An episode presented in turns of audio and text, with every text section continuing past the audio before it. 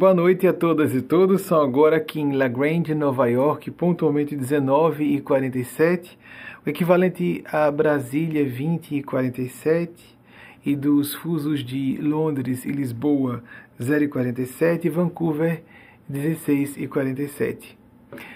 Estamos no domingo de Natal e a ideia, desculpem, é o Natal por excelência. A Páscoa, o nascimento do outro lado. Esses atos falhos, esses lapsos linguísticos nunca são à toa, não é? E ao vivo é bom que sempre aconteça alguma coisa para a gente refletir a respeito desses fenômenos curiosos.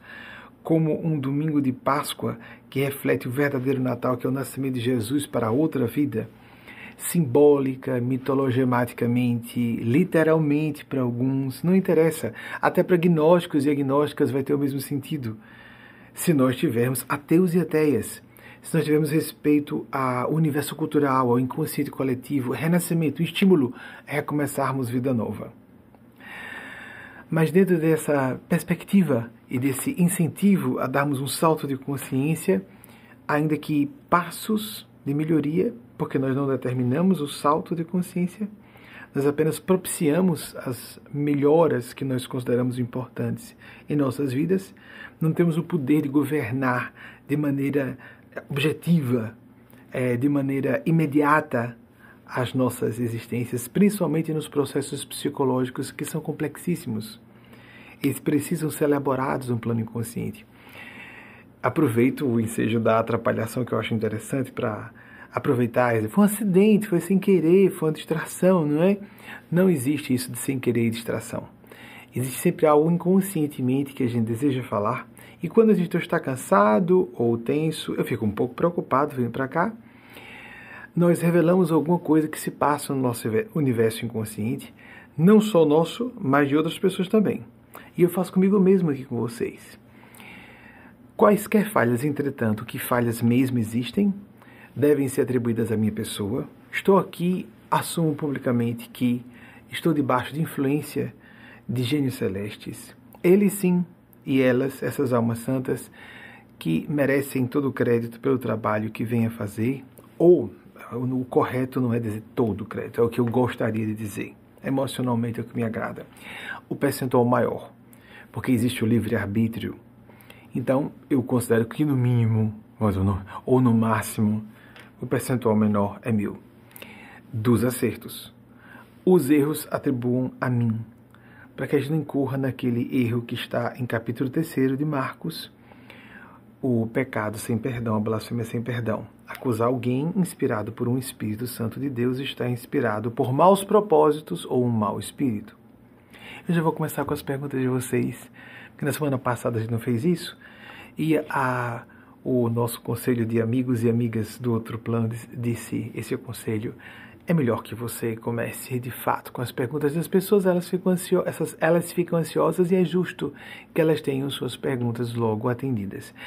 Quero lembrar que há uma triagem, há uma equipe de três pessoas bem balizadas para fazer isso. Saem os créditos finais se vocês quiserem verificar quem são essas pessoas fazem a triagem de acordo com o interesse coletivo. Às vezes fazem uma arrumaçãozinha na pergunta de vocês, porque algumas pessoas já sabem, já começam a fazer o envio de suas perguntas pouco antes da nossa preleção começar, porque é sempre ao vivo. Eu vou ler junto com vocês as perguntas e responder de acordo com a inspiração que receba dos nossos mestres e mestras do domínio extrafísico de vida para aquelas e aqueles que acreditam. Quem quiser atribuir tudo a mim, acho de uma gentileza muito grande eu não me sinto com condições de fazer isso ao vivo, como faço desde 1994, com perguntas de variar da ordem e dando embasamento apropriado, ainda que se tenha sempre um caráter provocativo. Essa é a intenção da espiritualidade do bem, não é dar a resposta pronta, a fórmula exata para a elucidação de uma questão mas respeitando o nosso discernimento, a nossa capacidade de cognição, de inteligir, de associar, de não só intuir, mas também aplicar, concluir para nós mesmos, nós próprias e aplicarmos em nossas vidas. Então eu vou ler junto com vocês a primeira pergunta. Hércules França, de Recife, Pernambuco. Que relações podemos estabelecer entre a parábola do joio e do trigo e o momento difícil que estamos vivendo? Hércules, é, exatamente na época da Páscoa, do Renascimento, quem estiver assistindo a essa palestra a posteriori no tempo, porque fica disponibilizado o arquivo das nossas palestras. Esses arquivos ficam disponibilizados ad eternum. Às vezes são retirados do ar. Foi retirado todo do ar 2018 para trás. Eu estava muito à vontade nos, nas preleções eles não acharam apropriado. E é, quando estamos atravessando essa fase da Páscoa, é apenas uma fase que nos remete a uma, um estado, um fluxo, um evento que é intemporal, como aconteceu no Natal, como trouxemos, trouxemos o Natal para dentro da, da metáfora da ressurreição. Vamos considerar pelo menos isso: uma figuração, uma provocação, um momento de pararmos, fazermos um balancete existencial e separarmos o joio do trigo o joio do trigo com senso de proporções. Eu sei que muitas vezes isso soa como se fala em psicologia de maniqueísmo, sem dúvida. Não podemos ter uma visão simplista que separe, se separa de maneira absoluta o bem do mal. Em termos pragmáticos, não só as fronteiras entre bem e mal se diluem, de acordo com o ângulo de observação, podemos observar no mesmo evento aspectos positivos e negativos, ou destrutivos e construtivos, mas precisamos também, pela mesma ordem de perspectiva pragmática, tomar um ângulo de análise, avaliação profunda e busca de finalidade que nos faça perceber que há escolhas que são mais apropriadas e outras menos adequadas. Prestemos atenção, sobretudo, que o mal, em termos práticos, existe. E falamos em nossas, nossas palestras sobre a perda do senso de proporções entre o bem e o mal. E é de suma relevância que nós procuremos, primeiro, nos empoderar, buscar a questão da responsabilidade pessoal, como você falou. Né, Hércules, isso serve para todas e todos. Olha aí a questão do interesse coletivo. Como eu, pessoa comum, que não sou um governante, vendo que existe um líder totalitário, não interessa se é de partido de esquerda ou de direita. Precisamos ver onde há opressão, onde há violência, onde há comportamento desumano e onde existem atitudes mais humanitárias, mais respeitosas a indivíduos e comunidades onde há mais respeito aos direitos individuais e civis. Isso é importante. Já várias vezes falamos sobre isso aqui. Entretanto, há pessoas que emblematicamente representam o mal, que de tal maneira se posicionam de um modo violento e perigoso para a humanidade, como o atual chefe do executivo russo. A gente não pode demonizar o povo russo, nem questão de ideologia política. É atitude tirânica. Tanto há uma atitude opressiva e tirânica num partido de extrema, ou uma atitude, não precisa ser um partido de extrema direita como de extrema esquerda. Nós vivemos, vivemos no, há 80 anos aproximados, um pouco menos e um pouco mais, no transcurso da Segunda Grande Guerra Mundial, ou a ação da extrema direita opressiva, totalitária, tirânica. Agora vemos a extrema esquerda, totalitária, opressiva, tirânica, ou seja, não é uma questão de esquerda ou direita. Não devemos pensar assim em termos políticos. Mas há pessoas que mais representam bem, há pessoas que mais representam mal, todas e todos nós temos essas duas faces e precisamos fazer a escolha pelo mal menor ou pelo bem maior. Interessante o filósofo latino, da, da latinidade clássica, o filósofo da Roma Antiga, é que, por favor, me ajude com a pesquisa para ver se os dados estão certos. Epiteto, que viveu entre 50 e 138 da nossa era do calendário gregoriano cristão, do Natal, especula-se uma data para o nascimento de Jesus. Não é precisa, lógico, não é? Os historiadores discutem se Jesus teria nascido no, no ano 3 ou 4 até 7, antes da própria era que nós consideramos é, iniciada com o seu nascimento, provavelmente único, aqui na superfície do globo. Epiteto que foi um filósofo da latinidade clássica, um filósofo romano que veio entre os anos 50 e 30, 138, foi isso mesmo, longevo dessa forma, 88 anos. Ele raríssimo naquela época, não é? Vocês imaginem, sem controle nenhum, como nós temos hoje, dos hemogramas, etc, etc. Só para falar de um detalhe, né? Sanitarismo, alimentação, um horror. Quem vivia muito estava sendo programado, de fato, a ter uma existência longeva. 88 anos para a época era muito. Ainda é para hoje. É uma honra chegarmos a essa idade lúcidos, lúcidas, ativos, ativas.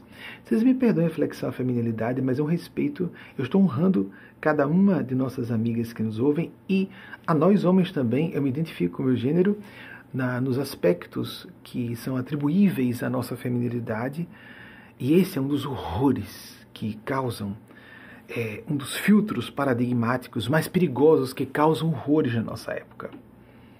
Essa ideia dos mísseis, já falei algumas vezes, como falos estilizados de potência nuclear, dão uma ideia do, do, da exacerbação histérica a que chegamos nos desequilíbrios da, da polarização excessiva na masculinidade, nossa cultura, em todas as nossas atividades, como na geopolítica, etc, etc. Voltando. Epiteto disse que nós não poderíamos atribuir a ninguém a nossa infelicidade. Nenhuma pessoa pode atribuir a outrem a sua infelicidade.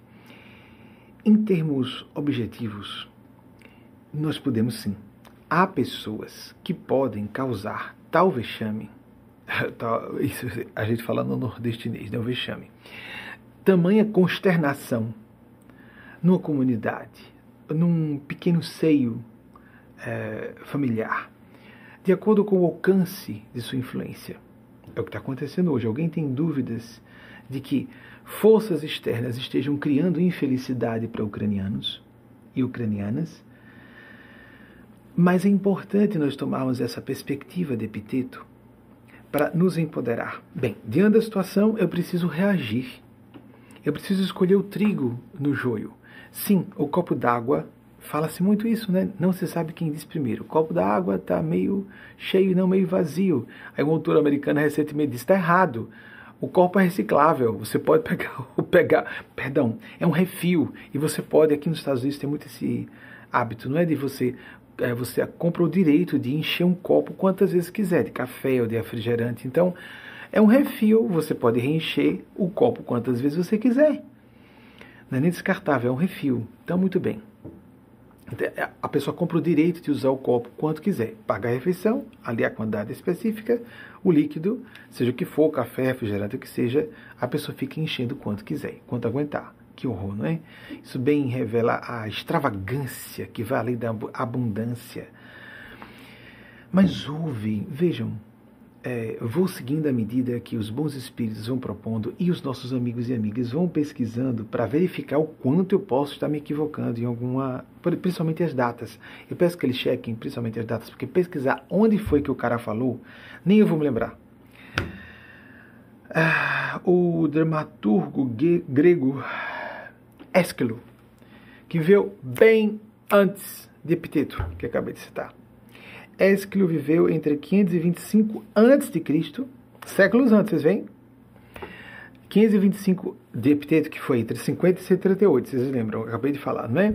É bom para a gente ter uma noção. Vocês veem que a data não deixa de ser importante, é muito importante. Como é que um cara disse isso seis séculos antes do outro? Ésquilo, dramaturgo grego, que também foi soldado, passou por experiências importantes, é, disse que a escolha pela felicidade exige-nos muito esforço. É muito difícil em certas circunstâncias. Pá, isso é importante também. Vemos os dois ângulos, dois aspectos de uma mesma realidade. Para escolher o melhor dentro de uma situação. Com pessoas que escolhem ou não, algumas mulheres ucranianas, ficar dentro de solo pátrio para defender sua terra alguns pais que tiveram circunstâncias especiais com filhos na infância para não estarem em caráter de obrigatoriedade, pelo que eu fiquei sabendo, desculpe qualquer imprecisão, eu não serei informado pelos nossos instrutores e instrutoras espirituais daquilo que eu puder obter por meios convencionais. É esse o princípio. Então vejam que interessante nós observarmos o que é de fato alternativa o que de fato é compulsório, o que é coercitivo. Eu não tenho alternativa, eu não posso escolher outra coisa. Porque muitas vezes nos, nos bloqueamos antecipadamente e não enxergamos o que seja melhor. Isaac Asimov, eu acho que eu nunca o citei aqui. Eu me impressiono com ele desde a adolescência. Cara extraordinário um ficcionista dos maiores de todos os tempos. É considerado dos melhores de todos os tempos mesmo. E também divulgador de ciência. Isaac Asimov, é, americano, mas de origem russa, viveu, atenção equipe, me ajudem, por favor, para pesquisar. Viveu, se não estiver me enganando, entre 1920 e 1992.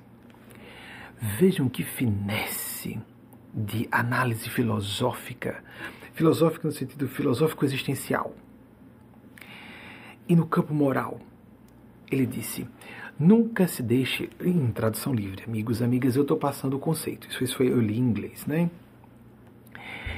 É porque eu preciso, eu não tenho contato com nativos, a minha forma de manter é, atualizado com o inglês muito mal, meu inglês é ruim para quem mora aqui, é através de leitura, basicamente. Isaac Asimov disse: Não se deixe obstaculizar ou obstar por seu senso de moralidade para fazer o que é certo. Eu sei que isso parece contraditório. Vou repetir. Não se bloqueie a fazer o que você julga certo. Estou invertendo a sentença. O que você julga certo por causa de questões morais. Ele quis dizer que a pessoa fosse amoral ou imoral. Não, ele disse que quero fazer o certo. É para que nós prestemos atenção que é essa época de confusão que nós vivemos, em que o dogmatismo religioso fica extremista e há o fundamentalismo religioso, e as pessoas confundem moralidade ou senso moral com moralismo, que é uma ideia de castração dos seres humanos e de perda de liberdade, de, de ah, vamos colocar, permitam o pleonasmo, de livre consciência, livre pensamento, livre arbítrio. Muitas vezes intuímos que alguma coisa é certa e não bate exatamente com o código moral que recebemos na infância, que recebemos na nossa cultura. Lembram do princípio da desobediência civil que ficou célebre? Se não me engano, foi é, Thoreau que criou, mas foi celebrizado por Mahatma Gandhi, 1869-1948, e por Martin Luther King Jr., aqui nos Estados Unidos, 1929 e 1968. Equipe, me ajude. Então, voltando. A desobediência, a desobediência civil parte do princípio de que algumas leis não são justas. E que, portanto, se o tipo legal, ou como aqui nos Estados Unidos existe muito a, o direito consuetudinário, não é, de costumes e de o que no Brasil se chama de jurisprudência, estou enveredando por disciplinas que não são, eu sou um generalista, tenho que me meter em todas as áreas para poder falar o fundamental. Então, nós temos que fazer uma avaliação, não dá para seguir o que a lei apenas nos pede, é pouco. Qualquer pessoa responsável, consciente, adulta, foi isso que Asimov pediu. Porque não é possível ser feliz. Não é possível separarmos o joio do trigo, bem do mal foi o que Jesus quis dizer com essa passagem do joio do trigo. Não dá para separarmos se ficarmos presos a uma visão perfunctória. perfunctória está ótimo. Superficial da realidade. Ficarmos rasos e, e procurarmos algo mais profundo, porque quando seguimos nossa consciência, por exemplo, uma pessoa pode ser rude o tempo inteiro, grosseira no trato social. Isso não é ilegal. A esmagadora maioria das pessoas, até por uma questão de não sofrer prejuízos profissionais acadêmicos, tenta ser educada, polido no trato social. Às vezes por cálculo do interesse pessoal. Mas qualquer pessoa que não seja psicopata, qualquer pessoa consciente, ou seja, a esmagadora maioria de todas e todos nós, que temos consciência, empatia com o próximo e queremos que as pessoas sejam felizes, querer que as pessoas sejam felizes não é santidade, não é virtude especial, isso é normal. Nós precisamos seguir um código de princípios que é muito mais profundo do que simplesmente seguir a lei se enquadrar na lei. Isso é, eu gosto da teoria, é, andei por um tempo na faculdade de Direito, Eu gosto da teoria do direito como sendo o mínimo ético, o mínimo de moralidade que se possa uh, ter como uma, um consenso para uma comunidade, para haver o Estado de Direito, segundo a legislação de uma certa nação, por exemplo. Embora o direito internacional venha propondo que tenhamos um, um consenso internacional sobre isso, por isso temos tribunais internacionais, penais, etc. Né? Como o Tribunal de Haia, etc, etc. A Corte de Haia. Refletamos bem nesse momento de Páscoa. Atenção, mais uma vez, nós não precisamos ser religiosos, no sentido, religiosos e religiosas no sentido convencional para pararmos para um momento de, é, como coloquei há pouco, de balancete existencial. Vejam que interessante, falei análise existencial, lembrei-me de Viktor Frankl. Já citei algumas vezes aqui, mas é, ele criou análise existencial e o que eu mais gosto, a logoterapia, que é a terapia do propósito. Viktor Frankl foi um neuropsiquiatra austríaco que viveu entre 1905 e 1997. Eu já citei assim, só uma frase, mas não, uma frase dele, não me recordo qual foi, tem alguns meses isso. É, mas o que vou falar agora é mais importante do que ele disse e entra nesse assunto. Viktor Frankl, com, de cátedra, na sua própria experiência, ele foi um sobrevivente de Auschwitz. Olhem só, dos campos de concentração mais famosos do Holocausto judeu, aquela uh, uh, de onda prática em massa de matança em massa que aconteceu contra o povo, povo judeu e concordo com a Hannah Arendt contra a humanidade também. Acho que Hannah Arendt, apesar de judia, foi muito gentil. Teve alguma coisa contra o povo judeu? Sim. E aquela matança em escala, em, em linha, de, em linha de, de montagem, como se fosse, não é? A, a morte humana em escala é, fabril, não é? Horrível. Princípios aplicados no universo industrial foram aplicados para uma matança em massa de judeus e judias. Uma coisa monstruosa. Ele sobreviveu a Auschwitz. Ele disse: a dor não é suportável porque se ignore, que, porque ela seja ignorada, por a ignorarmos. A dor é suportável por sabermos que ela tem um fim. E por que disse que de cátedra ele teve isso? Ele viveu isso, de onde surgiu a logoterapia, a terapia do significado, do propósito, porque ele descreveu, narrou que na experiência dele, ele lembrava-se do rosto da esposa para dizer: Eu preciso sobreviver a isso, para me reencontrar com minha esposa. Então nós temos que aguentar o fardo desse período. O noticiário está um teste de saúde emocional. Para não dizer logo saúde mental, que é o que se fala normalmente, não é? É porque quando se fala de saúde mental, cada vez mais se fala, vou cuidar da minha saúde mental, parece que está todo mundo doido. Embora, o que, que é, qual é o referencial? Qual é o crivo para definirmos o que é uma pessoa louca ou não? O que é normalidade mental? Vivemos uma era, segundo alguns autores e autoras comentam, de anomalia generalizada e que apenas existem idiosincrasias, tendências mais ou menos eh, personalíssimas, mas mais ou menos ajustadas às convenções sociais. Mas nós queremos ser convencionais e nos enquadrar ou nós queremos ser mais singulares, originais e dar o nosso maior contributo à sociedade? Isso é muito importante. Segundo o ensaísta libanês Khalil Gibran, 1883-1931. Muito pouco, né? Não 48 anos, eu não sei nem se ele completou 48 anos. Ele morreu no ano e completaria 48 anos. Menos? Menos. É, não, é isso mesmo. 40, e no ano que ele comprou, 1873 a 1931, o ano que ele completaria 48, 48 anos. Se tinha ou não, é, o pessoal vai pesquisar, vai pesquisar e vai nos dizer. O que importa é o pensamento dele. A maior riqueza de uma pessoa é a sua contribuição ao mundo. Qual é a nossa contribuição para o bem-estar social? Qual é a nossa contribuição para as nossas redes sociais, os grupos de amigos com que agora, agora que vamos amenizando a parte mais aguda da pandemia e que os contatos presenciais vão se tornando mais é, executáveis, mais ou menos administráveis, às vezes usando máscaras quando estamos com pessoas com imunidade mais frágil, principalmente pessoas de terceira idade e terceira idade avançada, mas todos com a quantidade de doses é, da vacina anti-Covid quanto possível.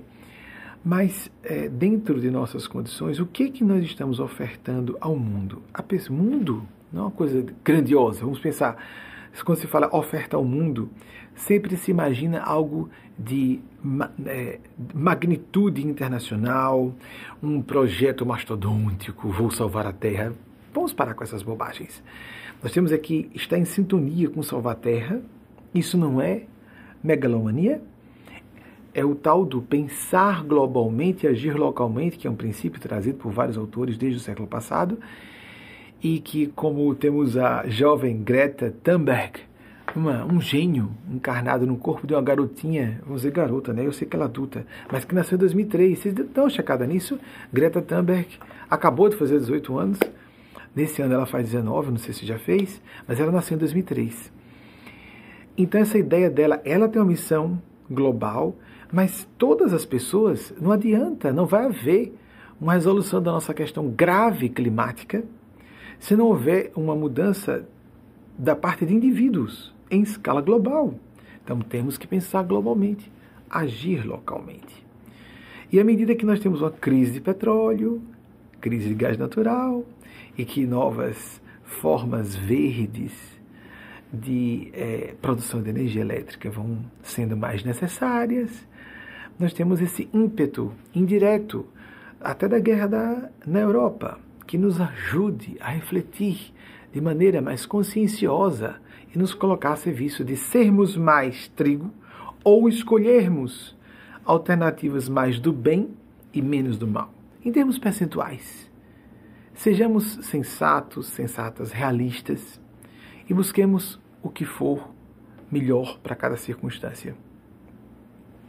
O Espírito Eugênio Espada passou uma pérola, eu recomendo a todas e todos vocês, deem uma olhadinha.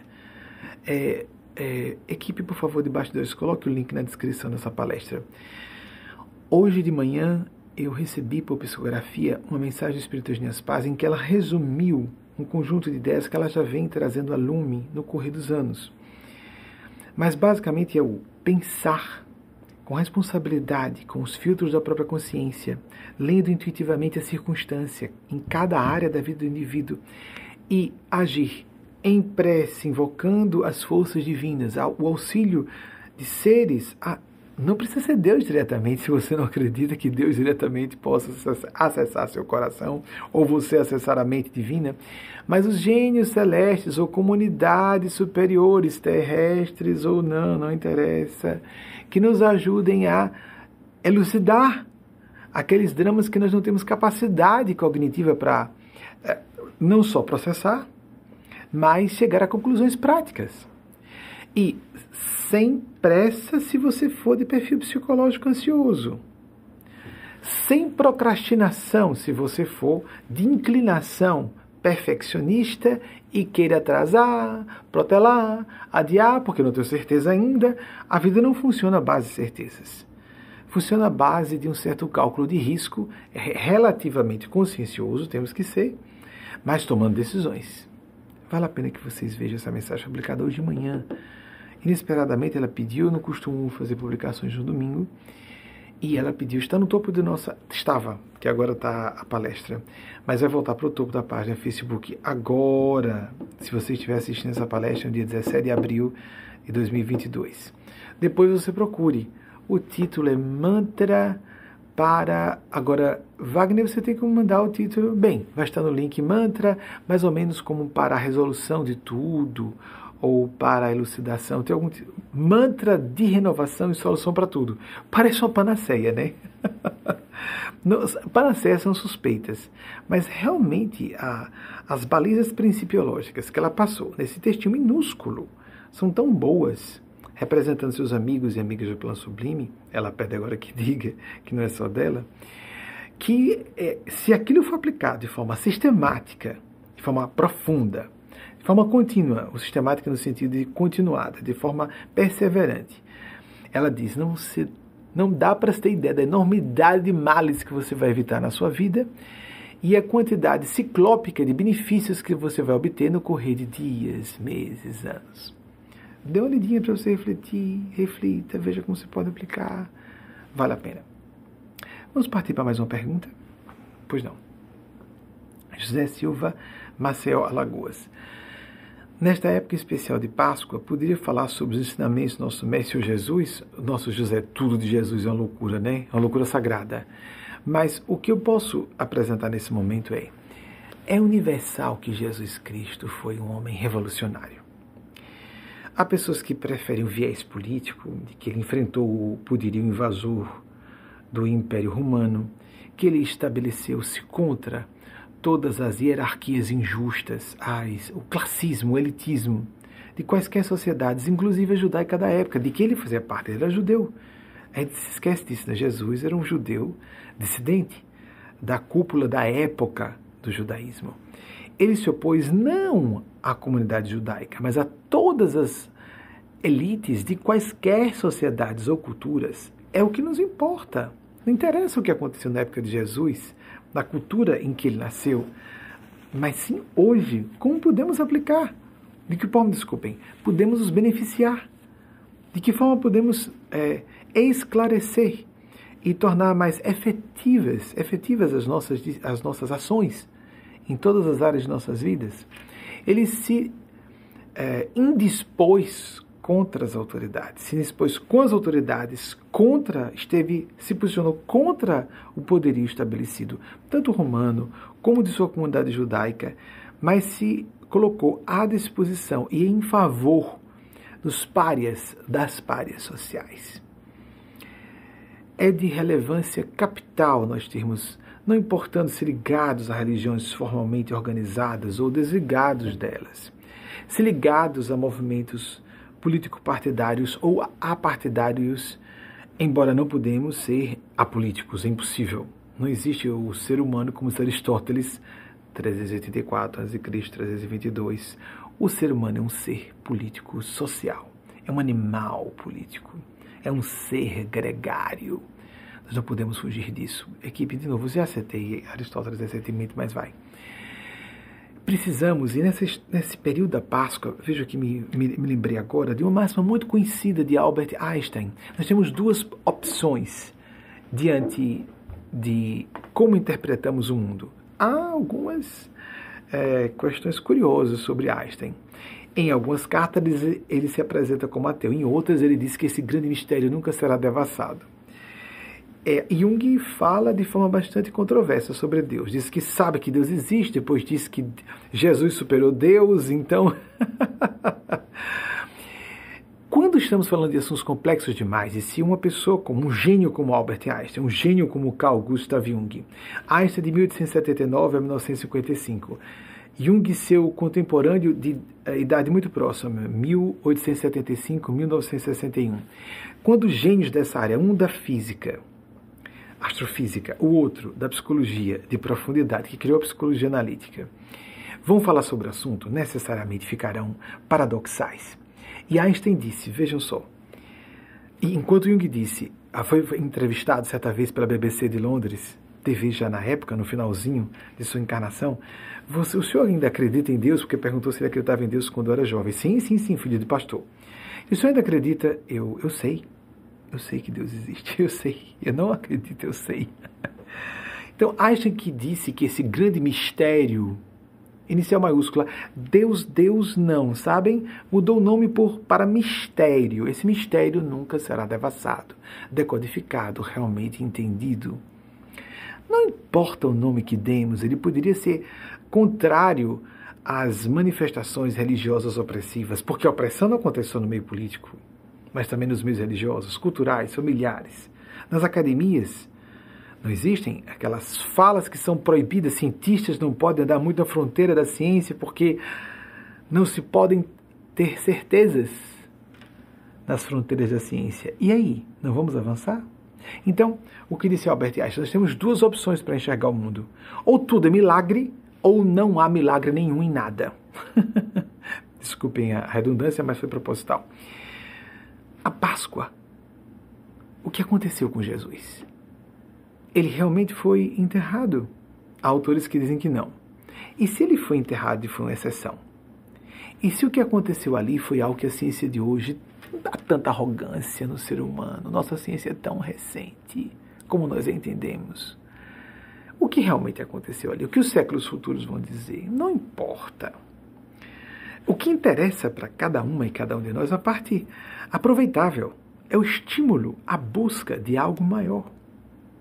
Eu gosto muito de usar algo bem objetivo como a lei das probabilidades matemáticas para vermos que há magia ou experiências místicas em tudo.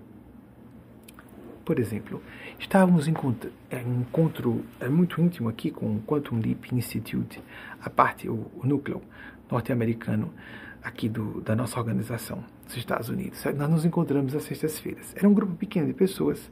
Havia um casal amigo que tinha acabado de chegar do Brasil, e nós fomos fazer uma prece no início da madrugada do dia 16 de abril, ontem, sábado de Aleluia, aquele momento em que Jesus estaria sepultado, que estaria em processo de incubação para a sua ressurreição, não importando que esse estado ressurrecto seja. E era também dia de libertação, centésimo quadragésimo terceiro aniversário de libertação do guia espiritual da nossa instituição, Eugênia Aspásia, em sua condição de Bernadette Subiru. Ela desencarnou em 16 de abril de 1879. Essa data precisa colocar? Vamos colocar, é pesquisa. Então, fazemos uma prece diante da imagem. Vocês veem que tem uma imagem que encerra, a gente colocava no início da palestra, agora só está no final, para não ficar cansativo vocês ficarem esperando. Fizemos uma prece rápida, existe uma meia-lua, uma meia-lua é um banco de pedra em forma de meia-lua em frente à imagem de Maria Cristo. Essa imagem que nós colocamos a pedido da espiritualidade amiga é uma imagem, é uma mera imagem. Ela tem tamanho humano, 1,76m. Não parece que ela é tão grande assim, mas ela tem 1,76m. Então nós ficamos de pé, não nos sentamos nesse banco. A, o clima estava ameno, estamos na primavera agora. Apesar de ser madrugada, fizemos uma prece, a lua estava linda. Wagner, você procura imagem da lua? Você foi, Wagner fez uma fotografia simples no celular no momento em que aconteceu o evento que eu vou trazer para vocês. Já já, você quando estiver pronto, põe aqui no meu monitor que eu peço no momento que der, tá certo, filho? Então, seguindo, apesar de ser meu marido, aí saiu um filho sem querer, porque tem mais gente aqui comigo. Então, não é meu jeito falar com ele, de jeito nenhum, definitivamente. Fica estranho, né? Chamar o marido de filho, fica incestuoso. Não, não, não, é estranho. É, há uma diferença grande de idade, mas eu não costumo falar. Sempre eu percebo que tem influências outras quando acontece isso. Um dos sinais. Não o tempo inteiro estamos vendo e ouvindo os espíritos. Não é assim exatamente que funciona o universo mediúnico, paranormal, místico, espiritual. Eu fiquei no centro por, proposta do próprio Wagner. Não quer ficar no meio, não? Ah, tá certo, tudo bem. Vamos fazer uma prece que acontece de terminarmos essas reuniões das sextas-feiras Após uma, uh, um momento descontraído de confraternização, fizemos uma ceia pascal em plena Sexta-feira da Paixão. Pode? Pode, bobagem, bobagem.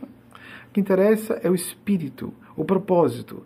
Estávamos festejando a vitória de Jesus sobre a morte naquele momento, que era o nosso encontro da sexta-feira. E estávamos todos ali, lembramos de fenômenos extraordinários. Wagner, você põe, por favor, no rodapé, é a única pessoa que está na nossa edição. Endossos endossos divinos. Ou salto quântico barra endossos apenas. Deem uma checada nisso aí. Falei sobre um evento impressionante que não foi publicado, de um evento de trovões que surgiram do nada no momento específico, no meio de uma tarde, quando eu estava falando sobre assuntos sérios. Invoquei a presença de Maria Cristo. Isso foi presenciado por um amigo mas não é o caso aqui hoje, mas algo mais simples, simples aconteceu nessa com algum, algumas testemunhas é que estavam conosco, fazendo acompanhando aquela meia lua que representa a feminilidade, que representa a serpente no seu lado positivo, existe a serpente do mal, que aquela mulher que foi profetizada pela Bíblia, e a, Yahvé disse: Porém, inimizade entre ti, a serpente do mal, e a mulher, aquela mulher profetizada. A mãe crística, a quem Jesus disse: João, representando-nos todas e todos nós, João Evangelista, ele disse: Mãe, eis aí teu filho, filho, eis aí tua mãe. Estava legando a humanidade inteira a ela. Então, a meia-lua, que representa também a serpente, no seu lado positivo, a sabedoria em sua feição feminina, estávamos de pé, fizemos uma prece rápida. Invoquei a bênção para todas e todos nós. Não se trata de um fenômeno criado por mim. Prestem atenção. Eu estou falando de ficarmos atentos e atentas à magia, como disse Albert Einstein. Há milagre em tudo, ou não há milagre em nada. Havia, então está aí a foto que Wagner tirou minutos antes desse evento. Tá aí, pode colocar no ar, Wagner. Então, isso é, a lua estava linda, encantadora. E essa imagem tem, só imagem, 1,76m e meio de altura. E ela fica no, numa espécie de jardim, porque como é que é uma região é, campesina, a área em torno é relativamente grande, é quase como se fosse uma chacrazinha. E esse prédio de três pisos, no piso base, nós temos o estúdio, é, fica uh, mais ou menos à altura, não. Nós estamos um pouco mais abaixo do que esse, esse lado do jardim que está na altura do piso médio. Muito bem. Nós saímos, fizemos, ficamos, comecei a prece invocando as bênçãos de Nossa Senhora, de Maria Cristo, da Mãe Crística da humanidade. Se é Maria de Nazaré histórica ou não, certeza histórica nós não temos, não importa, não importa. Há ufólogos que dizem que Maria Cristo, que apareceu em Fátima daquela forma prodigiosa, documentada e testemunhada em, uh, por 70 a 100 mil pessoas. Testemunho é prova, não é? Então, prova testemunhal, qualquer tribunal da terra. 70 a 100 mil pessoas presenciaram o evento do Sol de Fátima, que foi o maior de todos os fenômenos do Sol até hoje registrado na história dos eventos marianos. Nós temos eventos do Sol que também já foram documentados e estudados também, está lá nos endossos, vão lá ver. Mas esse momento foi interessante, estávamos fazendo a prece. E o clima estava ameno, mas tranquilo. Começaram a surgir folhagens, porque estamos na primavera, mas muito pouco. Não havia vento, não havia chuva, o clima estava só, e quando digo ameno, é para a temperatura. Um clima agradável, relativamente, para nós que já estamos acostumados mais com frio, 16 graus Celsius, mais ou menos. Alguns estavam com frio. Um, um, o cavalheiro do casal estava se, se, esfregando, esfregando os braços para se aquecer, porque os, os antebraços estavam nus. Aí a gente se sente nu, não é? Porque a camisa que só ficava à altura de cobrir o braço sem cobrir o antebraço e as mãos já estava se esfregando no final. E é, acostumados com o calor do Nordeste do Brasil, vocês imaginem. Então, é, estávamos ali, um clima ameno, não havia vento, nada. Nem chuva, nem neve, porque a, a mudança, a amplitude térmica aqui é colossal. Às vezes há mudança de 15 graus Celsius no mesmo dia. Em questão de 12 horas, muitas vezes. Só isso. Fiz a prece. Quando caminhei para o Assim Seja, pelo plano pré-consciente, eu sentia uma perturbação que chamava. Vocês lembram daquela experiência de a gente estar tá focado, concentrado numa leitura, alguma coisa, e temos um ruído de fundo, alguma coisa que está atrapalhando, e a gente continua focado? Foi o que eu senti. Só que quando terminei e disse assim seja, o que estava vindo aconteceu. Uma ventania, mas foi uma rajada de vento que fez um, um barulho estrondoso em torno de todas as árvores, mesmo com poucas folhas. Os galhos batiam entre si. Todos tomaram um susto. Delano, que é o amigo irmão que mora conosco e que me ajuda a dirigir a instituição, clamou, entusiasmado: Pneuma! Pneuma, que em grego significa espírito e Deus. Assim como aconteceu no Pentecostes, 50 dias contados depois da Páscoa, um vento entrou no cenáculo com Maria e os apóstolos. Aquela rajada de vento durou alguns segundos. Wagner calculou que foram cinco. Eu diria que mais ou menos isso, pouco menos ou pouco mais. Forte, vinha de toda parte e sumiu completamente. Segundos depois. Mera coincidência. Aí se a gente faz um cálculo de probabilidade matemática, parece que a gente está colocando coincidência ou acaso no lugar de um fenômeno que precisa ser explicado. Tem que ter causa. Não pode ser à toa. Qual a probabilidade disso acontecer, sabendo que nós daríamos um significado, que um vento forte teria um significado espiritual para nós? Nós sabemos que existem esses fenômenos mesológicos, climáticos, criados pela espiritualidade, para dar uma ideia de houve uma resposta. Maria Cristo nos respondeu: estamos em solo sagrado? Existem os indústrias celestes que têm que ter proveniência divina porque não podem ser geradas, forjadas por pessoas. Isso foi testemunhado por um grupo pequeno, mas há muitos eventos, como a cura de Lisa. Coloquem, por favor, no link da descrição, se possível, no nosso rodapé, que é ao vivo não dá, às vezes não é, mas no link da descrição, a cura de Lisa, que foi testemunhada por centenas de pessoas. Mais de 200 pessoas acompanharam o evento é, que está lá. Deixar para vocês verem. Mais uma vez, não estou falando de minha pessoa. Estou falando dos seres que eu represento. Eu sou extremamente humano, normal, comum, apenas tento cumprir os meus deveres, tentar ser responsável, mas nada de é, uma pessoa excepcionalmente virtuosa. Absolutamente não. Absolutamente não. Um ser humano comum, falível, às vezes com, é, com dificuldade de superar mágoa, entrego a Deus, pra, não entregar a Deus para uma justiça divina, para castigo, não isso. Mas tem dissipar, desviar a atenção. É nesse sentido que a gente diz que é humano. Falhas normais humanas. Mas já que estamos falando sobre esses fenômenos, vou aproveitar esse assunto de, do renascimento, do ressurgimento, dos fenômenos espirituais mediúnicos próximos a nós. Nós vamos exibir agora o que aconteceu na quinta-feira passada, no dia que nós estávamos celebrando a Santa Ceia Nosso Senhor Jesus, ao vivo diante de mais de 230 pessoas acompanhando em tempo real, e interagir com a diretora operacional de nossa instituição à distância no Brasil, com 7 mil quilômetros de distância. Eu quero chamar a atenção. A gente chama essa sessão, essa sessão de provas de mortalidade da alma. É uma, é uma denominação um pouco pomposa. Porque isso não fecha. Mas provas científicas são assim. Prova hoje, amanhã refuta, aparecem novas evidências. É uma provocação para a pessoa estudar. É uma pessoa que eu conheço. É uma pessoa, é uma amiga, uma amiga íntima. Mas ela não anda conversando comigo sobre os assuntos dela, definitivamente não sobre as preces dela, definitivamente não o que aconteceu, o que foi dito na mensagem. Ou seja, pessoas muito íntimas, confidentes dela, a terapeuta dela não saberia o que foi falado. Vocês compreendem? Assim como há episódios em que falei com pessoas, até nomes de entes queridos desencarnados, e eu não tinha como saber, e de gente estranha, há episódios em que estou falando com pessoa íntima e que as próprias outras pessoas íntimas daquela destinatária da mensagem sabem que ninguém tem como saber. Nenhum assunto que eu falei eu tinha tratado com ela, nem ela comigo. Apenas sabíamos que íamos interagir. Eu avisei, olhe, Ângela, hoje é você. A Genias Paz escolheu você para ser porta-voz do grupo, porque ela vai falar com todos através de você, porque há alguns elementos que podem ser aproveitados. Preste atenção você também. É um resumo, é uma súmula, uma sinopse do que aconteceu na quinta-feira. Mas tem como a gente aproveitar.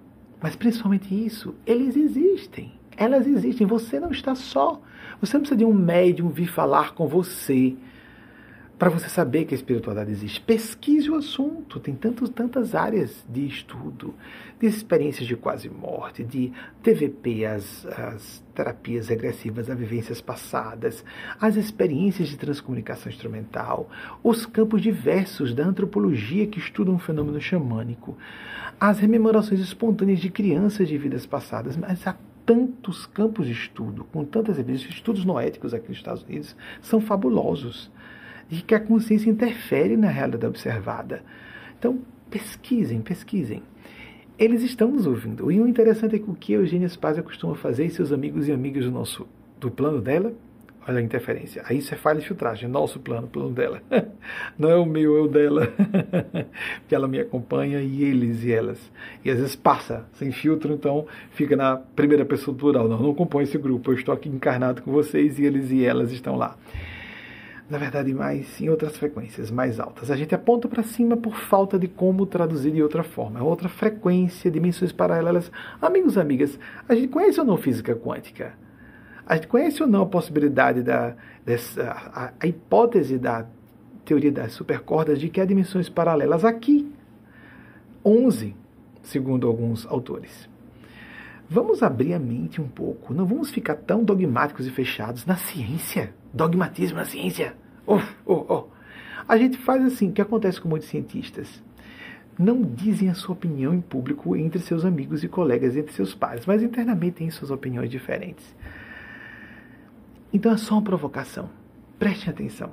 Não seria possível. Por que, que é só em áudio? Porque não é um fenômeno criado, um show, não é um show, não é um espetáculo.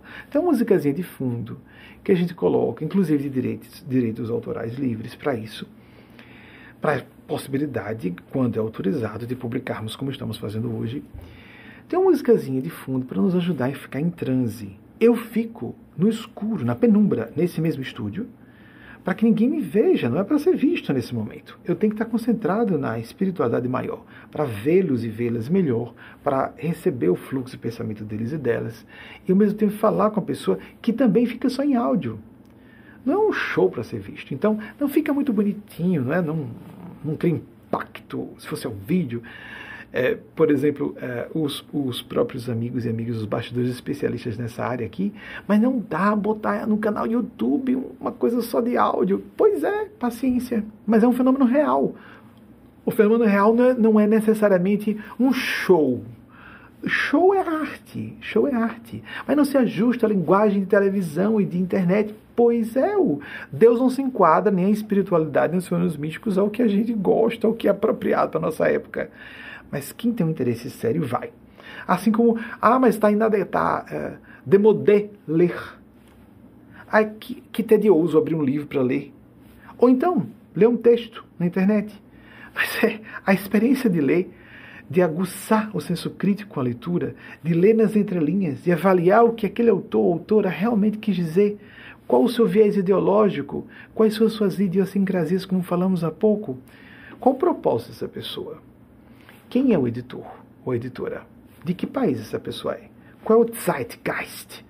Não só fazendo referência à nossa época, o, padrão mental de uma época, mas o do inconsciente coletivo, de uma mentalidade menor, um padrão, um mindset menor, de um país só. Existem induções mentais relacionadas a um país. Então, o que vocês vão ouvir não é algo preparado para criar impacto, é algo real. Porque quando a coisa fica exagerada é que a gente tem que criar suspeitas. A gente pode ter suspeitas. O fenômeno como ele é, ele é muito mais simples, mas mesmo assim extraordinário. É só pararmos para pensar. Peraí, peraí. Como poderia, na base do chutômetro, primeiro ter o meu testemunho? Eu sei que é real. Mas só que, se a pessoa tivesse um distúrbio mental, uma alucinação visual, auditiva, ela poderia ter certeza de estar vendo, não está vendo coisa nenhuma. E sim um fragmento somente projetado. Não é? Mas quando esses seres trazem informações, além do que nós podemos saber por via sensorial comum, e quando nós sabemos que amplia a percepção da realidade, e quando nós sabemos que nos torna mais lúcidos e lúcidas, e mais sensíveis, e ajudam outras pessoas a terem uma atitude mais efetiva na resolução de problemas, na descoberta de soluções, e de serem mais felizes, estarem mais em paz, estarem mais equilibradas, mais saudáveis mentalmente, toda tese da alienação ou do distúrbio mentais desaparece. Essa tese, não é essa a possibilidade. Então vejamos esse momento da sessão de provas de mortalidade da alma, como nós chamamos em nosso grupo, que aconteceu ao vivo, diante de mais de 230, 240 pessoas, alguma coisa assim, que estavam vivo conosco nessa. São três palestras que fazemos fechadas durante a semana, geralmente só em áudio, é como, é como eu prefiro, não gosto de estar diante das câmeras. Curioso, né? Entendam, eu vivo, lido com isso com certa naturalidade. Estou dentro das câmeras e processo bem. Mas eu prefiro ficar só em áudio, para me concentrar mais em espiritualidade maior. Aqui estou concentrado neles e nelas, mas é um desafio maior. É um desafio duplo, porque eu tenho que ficar atento a não misturar muito meus pensamentos, minhas opiniões com as deles e delas, mais do que o normal, porque inclusive só aparece a linguagem não verbal, etc, etc, etc. E a gente pode contradizer o que os mestres e mestras do domínio sublime de consciência desejam transmitir para vocês. Eles existem, elas existem, e observem como Eugênia Paz e seus amigos e amigas empoderam a pessoa para criar autossuficiência, não ficar dependendo de mim como médium. Você intuiu em casa, você percebeu sozinha, você Não precisa de alguém ditar nada para si. Atenção, ouvir a consciência, o primado da própria consciência, seguir o que seja justo e necessário para você. Isso é fundamental. O resto você vai aprendendo com sua própria experiência e vai expandindo sua capacidade de inteligir, decidir e persistir num certo caminho. Vocês, essa sinopse da sessão de, de canalização do espírito Eugênio Aspásia e seus amigos e amigas da dimensão extrafísica da existência, com Angela Novaes, a distância de 7 mil quilômetros, eu aqui em La Grande, Nova York, ela lá em Aracaju, Sergipe, aí no Brasil, uma parte do público nosso brasileiro. Então, com vocês, esse momento tocante, preste atenção, é exibido por isso, para que você se sinta ouvido ouvida, para que você saiba que pode buscar a meditação e a prece. Sim, nós interferimos, às vezes, com a imaginação, o inconsciente pode interferir, sem dúvida, mas o fenômeno mediúnico existe também, também. Vamos então para a sessão de hoje.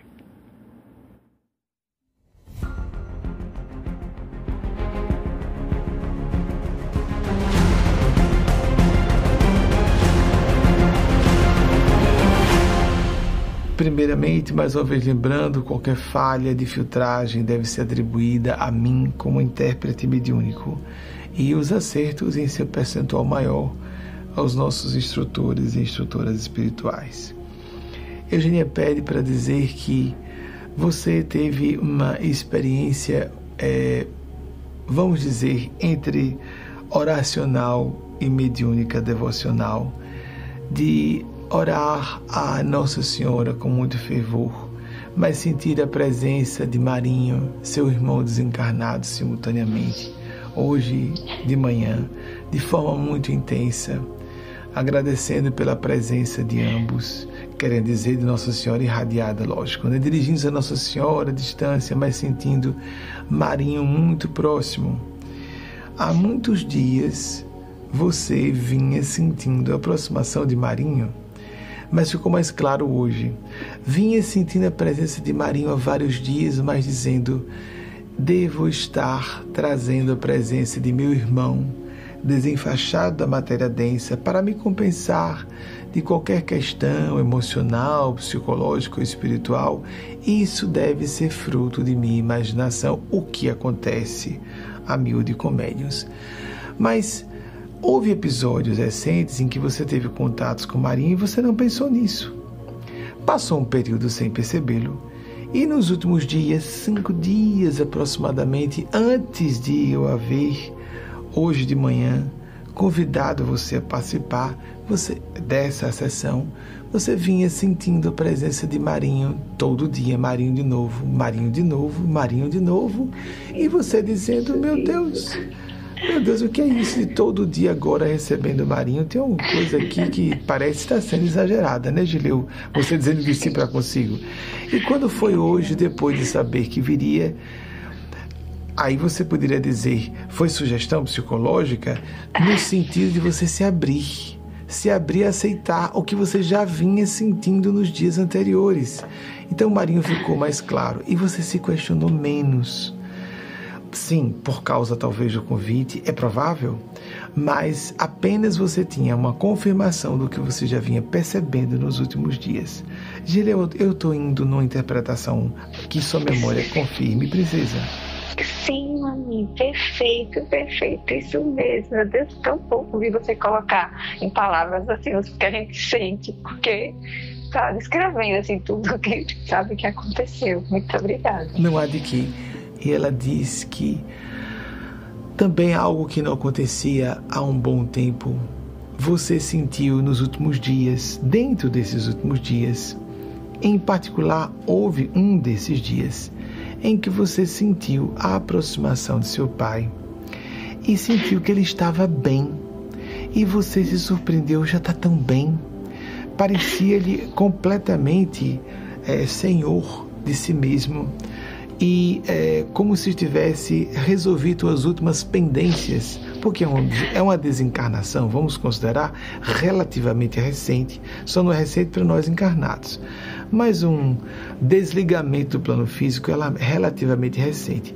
Ele lhe parecia tão lúcido, tão seguro, tão maduro, tão resolvido de questões que você sabia que ele não tinha resolvidas quando estava encarnado, que você teve uma pontinha de dúvida: não será que sou eu desejando que meu pai esteja muito bem e com tudo superado? E Eugênia disse: teve isso mesmo, foi Gileu? Sim.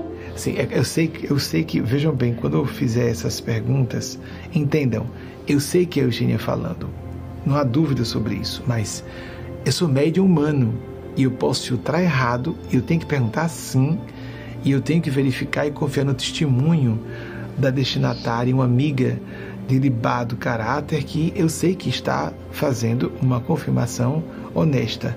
É por isso que eu pergunto: não se trata de avaliar a existência ou não da espiritualidade, mas verificar como está o sinal mediúnico para eu fazer ajustes. Então, Gileu, ela pede para dizer que não. Aí você questionou, meu Deus, então será que é um desejo que meu pai esteja muito bem? Não, ele está bem sim. Já foi esclarecido, teve acesso aos mestres e mestras da espiritualidade que dissiparam as suas dúvidas, esclareceram as questões que ele tinha mais dificuldade de assimilar. Por exemplo, em diálogos com você, em que ele tinha opiniões mais fechadas, ele era mais inflexível, até pela idade, pela formação cultural de uma geração é, mais recuada e ele tinha certas inflexibilidades que você tentou algumas vezes e desistiu de discutir. De repente você o encontra bem aberto, concordando com você, não foi, Gileu? Aí você disse, nossa, será que ele, será que ele já está tão bem assim mesmo? Já, já está.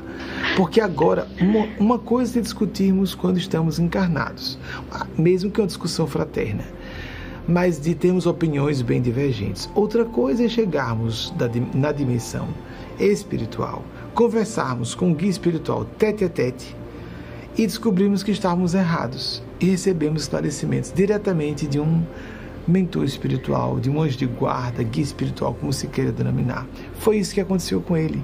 Ele teve vários desses encontros esclarecedores, tomou algumas surpresas, viu que você tinha razão.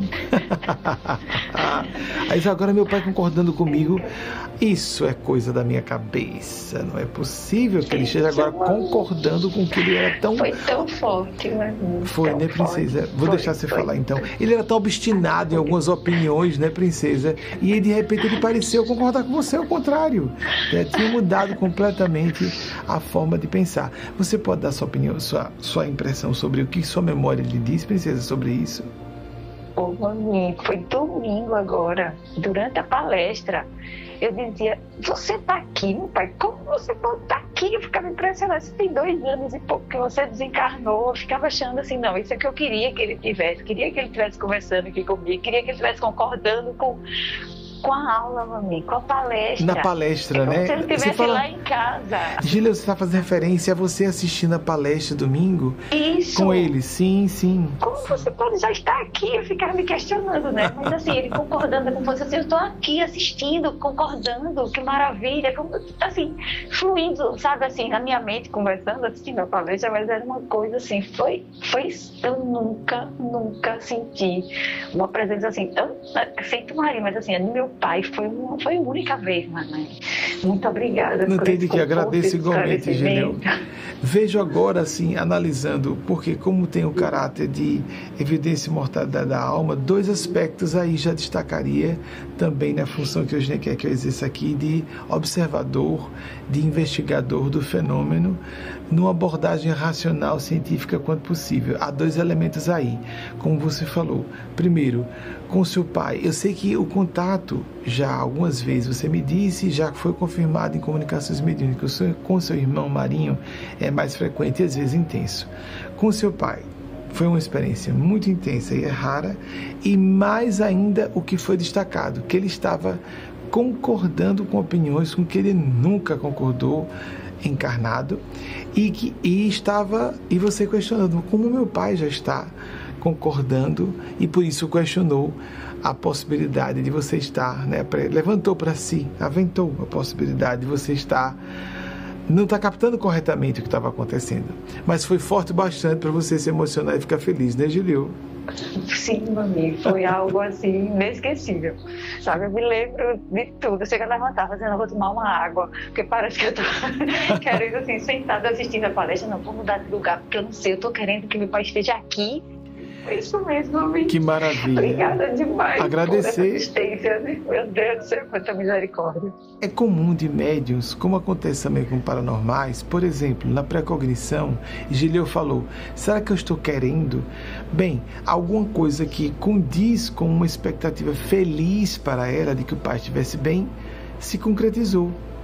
Isso não quer dizer que ela tenha criado, era uma realidade feliz. Ela ganhou presente, perceber que o pai estava acompanhando o conjunto de princípios com que ela que ela esposou como uma é, vamos dizer uma deontologia balizas de entendimento e interpretação da realidade que ela considera corretas essas balizas e um ponto assim porque eu comecei a me emocionar assim, comecei a sentir uma emoção diferente, uma coisa diferente. Depois é que eu disse, é meu pai?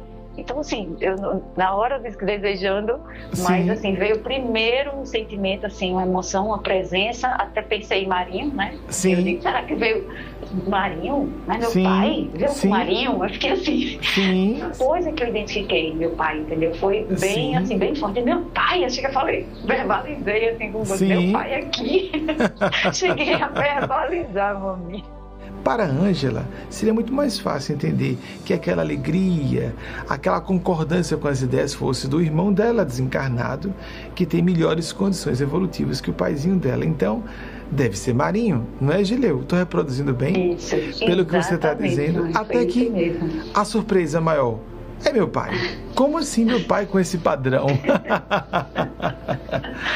então, que maravilha, Gileu. Eu fico muito feliz por você e por seu paizinho, não é? Que conheci. Obrigada. Porque Dr. Mário, Dr. Mário Policiano era um homem de bem. Essas pequenas, é, vamos dizer, inflexibilidades eram próprias à idade, à circunstância de época, a, a ser mais doutrinário em relação a alguns assuntos e não a vamos dizer, não era motivado isso por qualquer má vontade ou mesquinharia, de modo algum. Era apenas fruto de uma pessoa na terceira idade que não estava disposta mais a rever seus pontos de vista, que, de que ele era cioso no correr de décadas. Isso acontece com frequência, sem que indique que a pessoa seja de má índole ou tenha má vontade pessoal com você, por exemplo. Nada disso. Ele precisava sair do corpo físico, encontrar-se com os guias espirituais e perceber que aqueles esquemas, aquelas matrizes conceituais estavam equivocados, os esquemas e as matrizes, e se abrir e poder sentar ao seu lado em sua sala de estar e acompanhar feliz com você, concordando com tudo. Não é que estava tudo certo e eu que estava errado.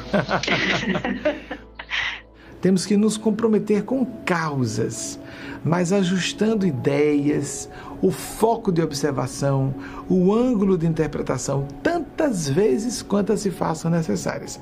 Esse exemplo do paizinho de Gileu serve para todas e todos nós. Eugênia pede para dizer que então, de maneira diferente de suas amigas das duas semanas passadas, a senhora andou pensando em um tempo um pouco mais extenso, nas últimas semanas, e não deveria incluir um pouquinho mais de preces a nosso Mestre Senhor Jesus? Porque, apesar de eu ser muito devota de Nossa Senhora, eu acho que eu estou exagerando só conversando com ela. Eu precisaria reviver um pouco aquelas orações do meu kardecista dirigidas a Nosso Senhor Jesus. Gileu, você pode fazer isso tantas vezes quantas seu coração pedir, sem que isso deva ser uma obrigação mais uma vez aquilo que foi dito. A devoção, a reverência, a espiritualidade maior na figura de Jesus ou de Maria não tem a menor importância para eles, para ela ou para ele, desde que nós estejamos vivendo uma devoção sincera de busca da divindade, mesmo que representada em figuras antropomórficas como Jesus e Maria, respectivamente, para a paternidade e maternidade divinas. Aconteceu isso, não foi, princesa? Ah, aconteceu, mami, fazendo o evangelho, aí lendo, né? lendo o evangelho, eu disse, meu Deus, eu tenho que fazer mais oração pro Senhor, agora como fosse falando para ele pro Senhor. Sim. Foi isso mesmo que aconteceu, mami. Muito obrigada. Por fim, você de novo com apareceu com isso é bem habitual para figuras de mãe mas Eugênia pede para dizer, pedindo licença para entrar em assuntos confidenciais com cuidados com você. Mas como é muito comum que figuras de mães sofram isso, ela quer dizer, você vinha relativamente resolvida sobre esse assunto, de como você lida com as questões, porque cada criancinha tem suas áreas a serem trabalhadas e é responsabilidade do pai ou da mãe recebe um filho ou uma filha para conduzir o desenvolvimento de uma personalidade, de um caráter num bom caminho, você vinha relativamente bem. Mas nas últimas semanas, três, quatro, no máximo cinco, só para poder facilitar a sua rememoração, você veio realmente se sentindo deficiente, ineficiente e questionando tanto quando era firme ou quando era mais indulgente que lhe parecia complacente, se era firme parecia firme demais e se sentindo inapta, deficiente na função maternal o que estava mais resolvido antes desse período de algumas semanas e voltou a recrudescer esse conjunto de conflitos. E ela pede para dizer que se tranquilize, que esses períodos são naturais, inclusive como uma reformulação dos métodos de comportamento com a criança, que a criança vai crescendo, vai, vai se desenvolvendo e vai exigindo uma conduta sua diferente. Então, esses períodos de crise são cíclicos para chamá-la a fazer um ajuste na sua forma, o modus operandi materno, como você funciona como mãe. E não que seja uma deficiência, são períodos de ajuste, são crises normais de é, adaptação ao estágio novo de desenvolvimento em que sua filha esteja. Gila, aconteceu isso então nessas últimas semanas, não foi, princesa? Sim, mami, muito obrigada por esse conforto, esclarecimento. Obrigada. Agradecer, Eugênia. Agradecer, Eugênia. Muito obrigada. Fique em paz. Eu sei que você... você. Obrigado. Muito obrigada. Não tem de que, princesa. Olhe e lembre-se que é, ela está falando porque você... E eu tenho consciência. Por mim mesmo posso dizer que você tem um coração de ouro. Felícia, sua princesinha, é muito feliz por ter você como mãe. Deus a abençoe e a proteja. Eugênia invoca a bênção de Nossa Senhora para todas e todos vocês, para cada uma e cada um de nós. Gília, eu vou deixar as palavras finais para você, para que eu possa, em nome de Eugênio, seus amigos e amigas, é, dar as palavras finais e encerrar a nossa é, reunião solene de celebração da Santa Ceia e da comunhão, portanto, com o Espírito da Sublime. Vou deixar as últimas palavras para você, Gília, para falar com Eugênia, como você deseja. agradecer infinitamente, agradecer por esse presente né, tão especial no coração agradecer a senhora, né, mãe mestre de minhas pazes, você, amado mamãe, por meu Deus, tanta misericórdia, tantas bênçãos. Né? Concordo, agradecer e confirmar tudo, sabe? Foi, foi, transbordamento de graças, meu Deus, a gente vive aqui esse transbordamento de graças. Obrigado, Ter um propósito para viver, é minha gratidão infinita, vocês por eu ter um propósito para viver, um ideal para servir, meu Deus, é muita misericórdia, que eu me faça mais né, merecedora de tanta misericórdia misericórdia que eu recebo. Muito, muito feliz e agradecida por esse momento especialíssimo no meu coração. Ô, princesa. O, o mesmo, princesa. Olha, fico, é, faço minhas essas palavras, o agradecimento pela misericórdia do céu, essa dádiva do céu, o propósito de viver. Eu me sinto incluso, me sinto o primeiro beneficiário, o primeiro destinatário dessa graça, porque depois preciso, eu preciso recebê-la para passar para vocês. Então, estou junto, Gileu, estamos juntos.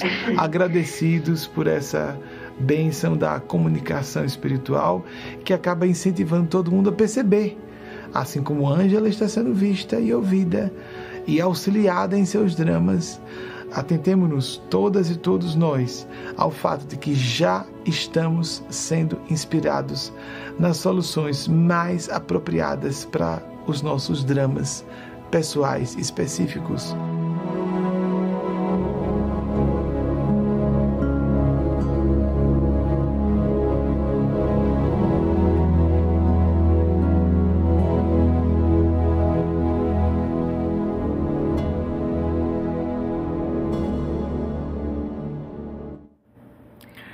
Amigas e amigos, então eh, vejam, essa parte de mensagens mediúnicas pessoais não é minha função. Minha função é trabalho com a coletividade, de transmitir mensagens de instrução de caráter não só impessoal, mas quando possível intemporal. Estou com algumas anotações da equipe. Me disseram que o grupo de pessoas que acompanhava a essa comunicação, na quinta-feira passada, 14 de abril, não era 230, como falei, eram 253 pessoas que ao vivo testemunharam esse evento. Me perguntaram se eu queria dizer, porque eu, na hora da fala, fazendo parênteses, dentro de parênteses, se eu queria dizer a data de morte de Ésquilo. Lembra que eu falei de Ésquilo, o dramaturgo grego? E eu citei a data de nascimento, 525 a.C., para dar ideia. Pode ser sim, ele desencarnou em 456 a.C. Mas não tem importância. Eles quiseram perguntar. Isso também porque não citei a data do nascimento de Bernadette Subiru. Eu achei meio marmelada, porque é bem batida essa, essa data, né? É, foi a última reencarnação de, de Eugênia Spazia com Bernadette, Bernadette Subiru, declarado por ela própria, mas eu posso citar assim, 7 de janeiro de 1844, porque eu citei apenas o decesso carnal dela em é, 16 de abril celebramos, celebramos, é, fizemos a celebração, a comemoração. Celebramos agora no sábado de Aleluia, no, justamente, houve um encaixe, não é? Nem sempre há essa coincidência, 16 de abril, que foi o sábado de Aleluia, também foi o centésimo, quadragésimo terceiro aniversário de decesso carnal, de desligamento, de desenfaixamento do corpo físico, de, em sua última existência física de Eugênia Spazia. Pronto. Atendi a equipe, me perguntou para exibir os slides, mas tem umas datas aí que você não citou. Você quer citar? Eu disse, não, então citei. Então tá aqui, estão dados. Obrigado, equipe de apoio. Vamos então ver todos eles. É, Epiteto foi o primeiro que eu citei de fato, de 50 a 138. Tinha completado 88 anos. Próximo, por favor. Isso são checagens necessárias. A tal da data de Ésquilo, 1525, 456.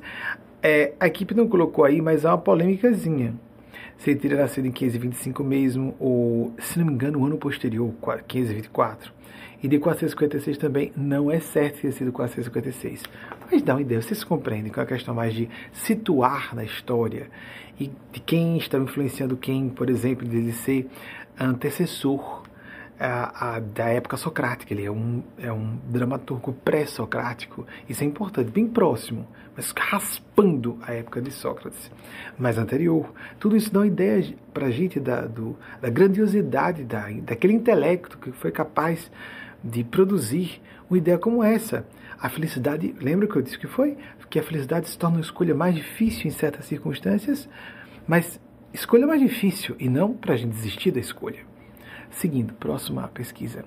Isaac Asimov, o gênio da, do ficcionismo, e do, de, não disse os, os dias e, e, meses, mas 1920 a 1992, ele é de origem russa, mas se naturalizou americano e desencarnou aqui em Nova York. Pois não, próximo. Mahatma Gandhi, com frequência citamos, é de 1869, 1869 a 1948, seguindo. Dr. Martin Luther King Jr., com frequência também citamos, de 29 a 68 do século passado. Pois não? Obrigado. Viktor Frankl, grande é, neuropsiquiatra austríaco, que criou tanto análise existencial como a logoterapia, de 1905 a 1997. Ele já ainda estava encarnado quando eu comecei a citá-lo nos anos 90. E eu não sabia que ele estava encarnado ainda. A gente não tinha internet assim como nós temos hoje, né? No Brasil não existia esse acesso. Aqui nos Estados Unidos já existia em massa. Em 95 mesmo já estava pipocando em massa o uso da internet. 50% dos brasileiros americanos em 95 já tinha acesso direto à internet. Só para vocês terem ideia. Seguindo, por favor.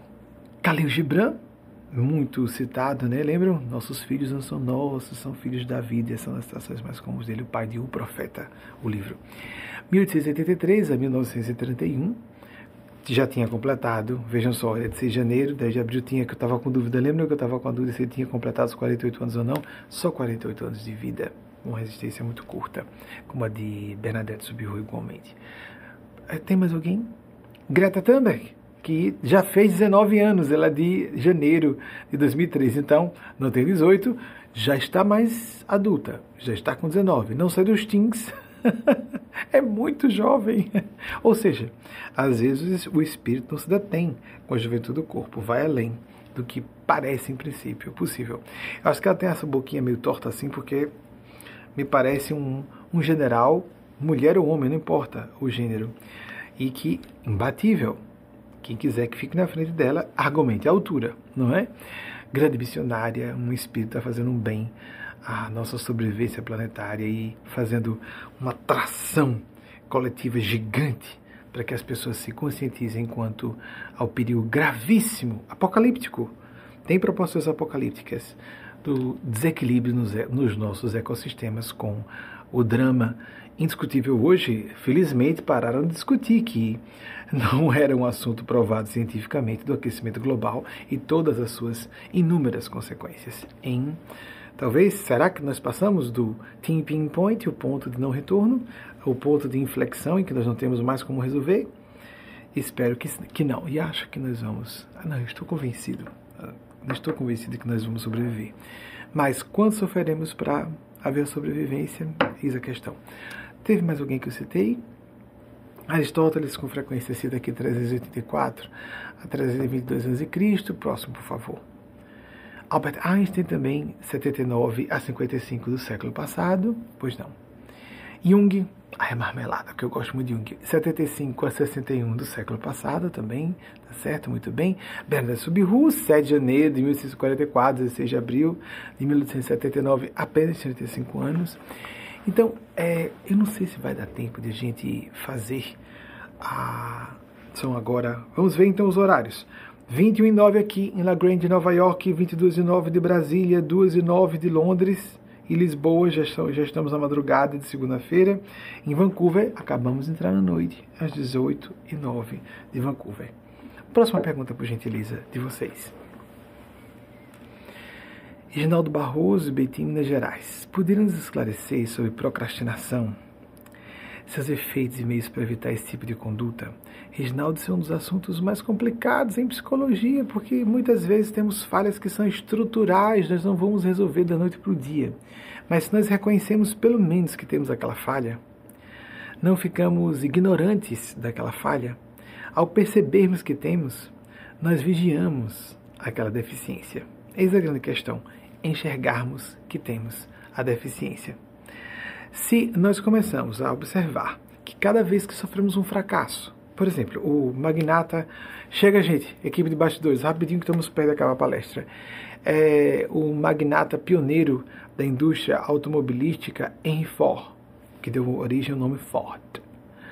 O pessoal do Sudeste não gosta quando diz Ford, mas esse desenho quase mudo é pronunciado. Ou não, mas então eles querem que a gente diga Ford. Eu uma vez, um, não sei o que foi, uma pessoa do Sudeste brigou comigo. Foi mesmo, sério. O que, que vocês dizem for?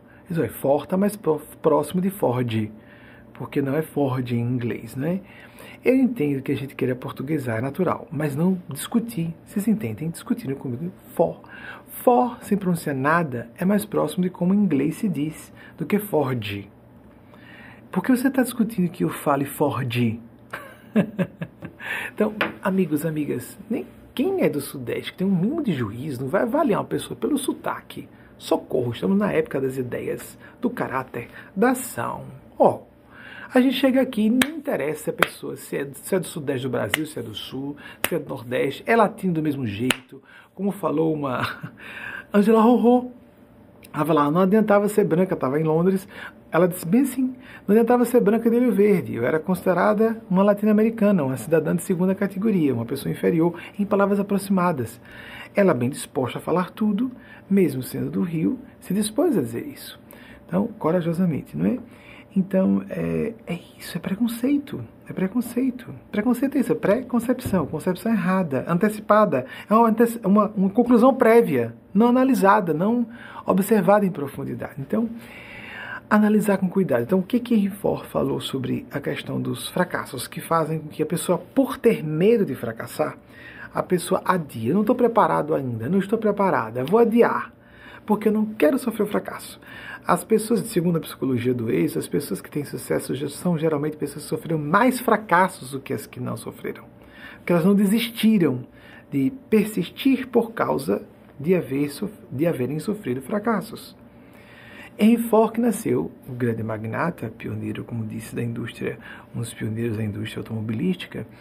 Henry Ford viveu entre 1863 e 1947. Ele disse isso: o fracasso nada mais é do que uma oportunidade de começar de novo de modo mais inteligente.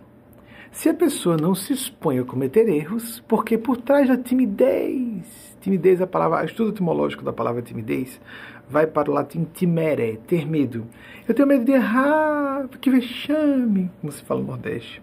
Ou então, meu Deus, vou me expor ridículo, vou me expor aqui a uma, uma posição patética, cometer um erro em público. Eu fico cometendo erros em público à vontade aqui, o pessoal me corrigindo, eu fico pedindo ajuda. Como vocês veem, tulice, isso é coisa para pessoas bizonhas, medíocres, preocupadas com mais do que a aparência do que a essência.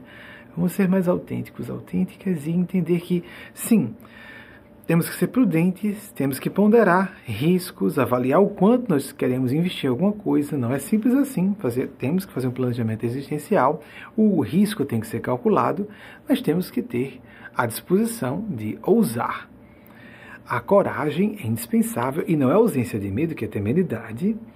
Não é ausência de medo, é percebermos onde é o perigo, mas apostarmos e de forma racional e de forma lúcida, mas fazer o esforço possível para não nos paralisar pelo medo, não nos deixar obstaculizar ou obstar pelo medo. Eis a questão. E quando nos despreocupamos mais com a opinião de terceiros, ficamos mais livres desse medo. Vejam o que disse Jean-Jacques Rousseau, um dos pais, um dos grandes filósofos do iluminismo, na cidade de Genebra, na Suíça. Ele viveu entre 1712. Gente, de novo, outra pesquisa em cima do final da palestra. Mas eu acho que eu citei alguns meses, talvez vocês tenham um slide relativamente pronto, ou pronto já, não é? 1712 a 1778.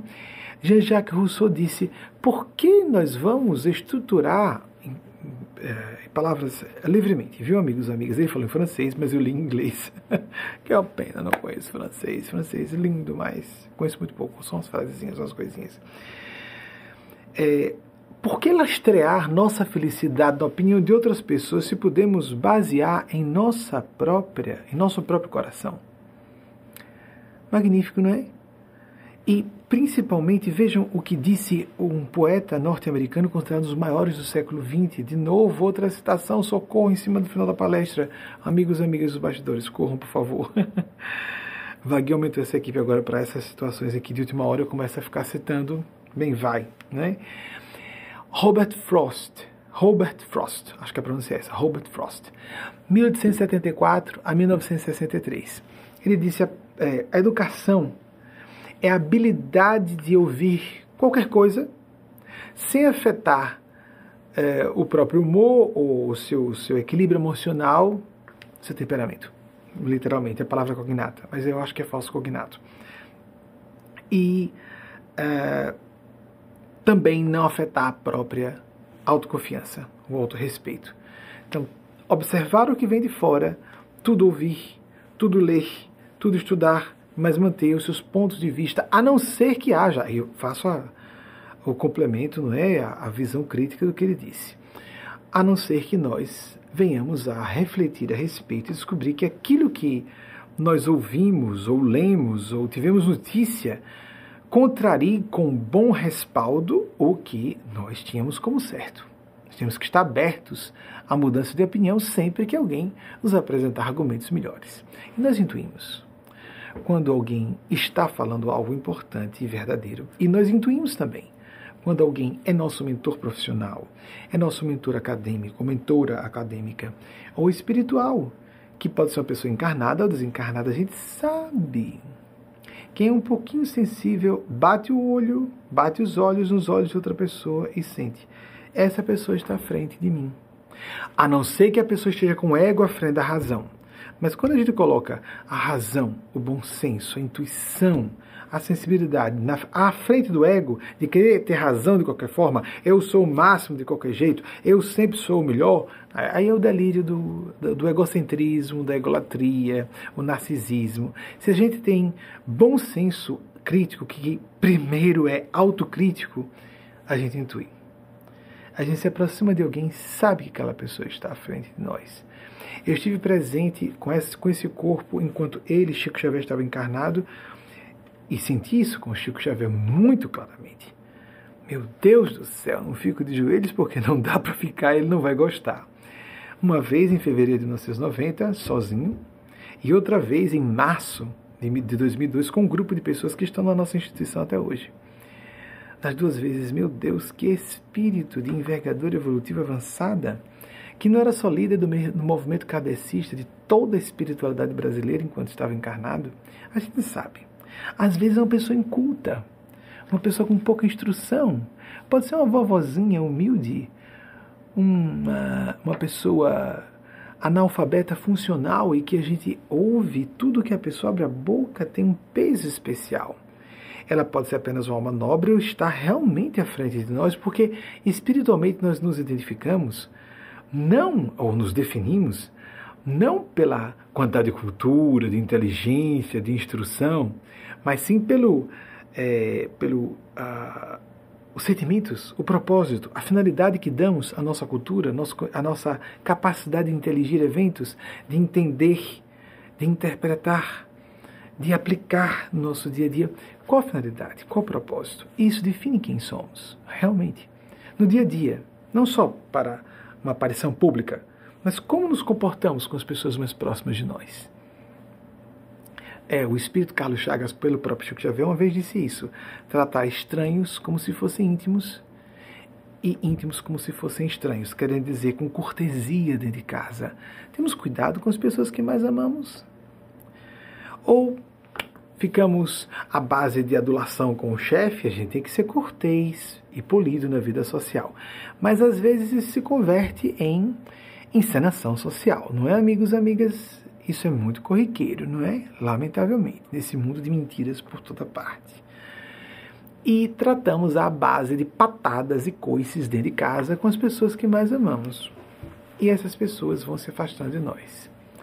Uma vez eu disse para uma pessoa mais velha, quando eu era mais jovem, e alertei que, como comecei o trabalho na casa, ah, o primeiro artigo da imprensa eu tinha 19 anos. Comecei a fazer palestras aos 20. Então eu lidei com muita gente mais velha que eu. E eu disse: cuidado com a sua atitude grosseira com todos os seus entes queridos. Você vai acabar afastando as pessoas mais importantes da sua vida. E eu ouvi, cansei de ouvir. Você está falando porque é jovem demais. Um dia você vai ver que eu tenho razão. E se você tem idade, como era uma pessoa só madura, não era uma pessoa na terceira idade, eu estava na casa de 20, essa pessoa na casa na maturidade, não importando exatamente quando, mas na maturidade você vai me ver mais velho. Quando chegar na sua idade, você vai estar na terceira idade e vai ver que eu tinha razão. Você vai espantar da sua presença pessoas as mais importantes. Você não vai conviver com quase nenhuma delas ou nenhuma delas. E ele insistiu, de forma soberba, como foi alertado por outras pessoas. Eu não preciso de ninguém para viver. Então você não é ser humano. Todas as pessoas precisam de alguém. A gente não precisa de uma multidão festejando, aplaudindo, jogando confete. Tem pessoas que não têm esse perfil. A maior parte de vocês que me ouvem tem um perfil. Acreditem, eu tenho um perfil reservado. eu não sou propriamente tímido, mas eu tenho uma ambivalência na questão da extroversão. Eu prefiro ficar escondido, prefiro não estar no meio de multidão. Sempre foi meu perfil. me comunico facilmente com as pessoas, mas prefiro estar entre poucas pessoas ou sozinho. Aqui a câmera, não estou vendo a multidão. Uma das bênçãos da pandemia me retirou daquela plateia gigante presente.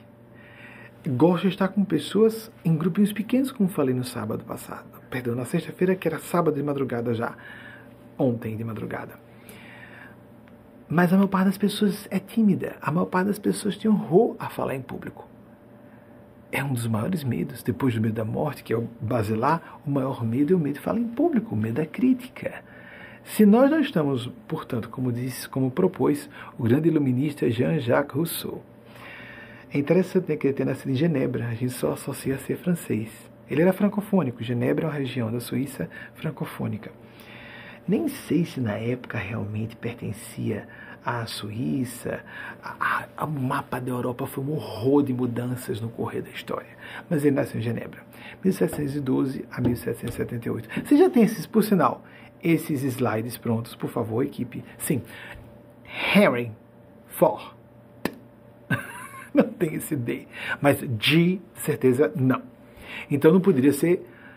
Foi isso, pegou, ele quase me pegou pela gola de novo, um senhor, um senhor maduro. Por que vocês falam aqui? Porque for está mais próximo do que se diz em inglês do que Ford. Não, mas é Ford. Não, não é Ford. Isso é, isso é um portuguesamento. Não é errado dizer for. Por favor. Está mais próximo do for. Ou for. Henry Ford, 1863, 1947. Eu não estou fazendo crítica ao pessoal do Sudeste. Estou fazendo crítica ao preconceito com o Nordeste. Pesadíssimo absurdo. Chega aqui todo mundo gentalha. Ninguém é tratado especial. Aí você é do Sudeste ou do Nordeste do Brasil? Pergunta se a gente fala espanhol ou português. Qual é o idioma mesmo que vocês falam lá? Ah, gentalha. Porcaria. Tá certo isso? Então a gente não pode tratar. Vejam, a gente não. Negros que discriminam mulheres ou mestiças que discriminam homossexuais ou trans. Pessoas que pertencem a minorias que discriminam outras minorias. E, em última análise, todos sofremos preconceitos. Todos sofremos com preconceitos. Todo preconceito é perverso. É o contrário da fraternidade, é o contrário do humanismo, é o contrário da espiritualidade, é o contrário do cristianismo. Quanto menos preconceituosos e discriminatórias nós formos, mais seremos fraternos, mais seremos humanas, mais estaremos sintonizados com o lado melhor da nossa condição humana. Enfoque viveu entre 1863 e 1947, muito amigo, três grandes amigos íntimos. Enfoque, é, o, o Thomas Edison e eu não sei se Dale Carnegie, acho que sim. Eu sei que era o magnata, eu confundo com o autor da área de psicologia do êxito, mas Carnegie, ou Carnegie, eu não sei exatamente, o magnata do aço. Agora eu estou atrapalhado, isso não tem importância, está vendo? Falha de memória. Eram muito amigos, se sentavam os três para discutirem assuntos de engenharia mecânica, porque estiveram que tirar do nada os automóveis, os, os, o, as oficinas mecânicas. Tentem imaginar a infraestrutura que tem que ser criada na época o automóvel estava sendo criado e tinham que, se treinar, tinham que ser treinados não só os engenheiros mecânicos, não existia propriamente uma escola superior de engenharia mecânica, não existia isso. Tinham que treinar os mecânicos que iriam dar cobertura aos veículos. Henry Ford criou o modelo T em 1908 e a cada seis minutos saía um modelo T, todos pretos. Uma vez foi perguntado a Ford, é, foi feita essa crítica a ele. É, os seus carros todos são pretos não dá para os é, clientes da sua empresa terem um carro de outra cor? Aí o magnata, gênio, né? Não sou magnata, disse: os clientes da Ford podem ter carros de qualquer cor desde que seja preta. o que aconteceu? A General Motors resolveu fabricar carros com cores e deu uma rasteira na Ford até hoje. Tá e agora já temos, não sei, já, já não tenho mais notícia, não acompanho muito essa área. Para os, os que gostam, aficionados em veículos, estamos aí nesse boom da Tesla, não é? Porque estamos em busca de carros ecológicos, elétricos, que isso prospere não só com a Tesla, temos que ter cuidado com os hiperbilionários, não é? E mais que a indústria como um todo, e não só automobilística, se preocupe com tecnologias verdes. É, teve mais pesquisa que eu pedi, não foi? Jean-Jacques Rousseau, sim, em 1712, nasceu de fato em Genebra e morreu na Genebra também. É isso? Não está certo. Local de nascimento, Genebra. É só o nascimento da Genebra. É, era a República de Genebra, na época, genebrino, de 1712 a 1778. Genebra só não lembrava disso. Era uma, era uma, uma pequena cidade-estado, provavelmente, né? Genebra e o que tinha em torno dela. Mais alguma pesquisa? Robert Frost, 1874, 1963, chegou para fazer outro com 88 anos, hein?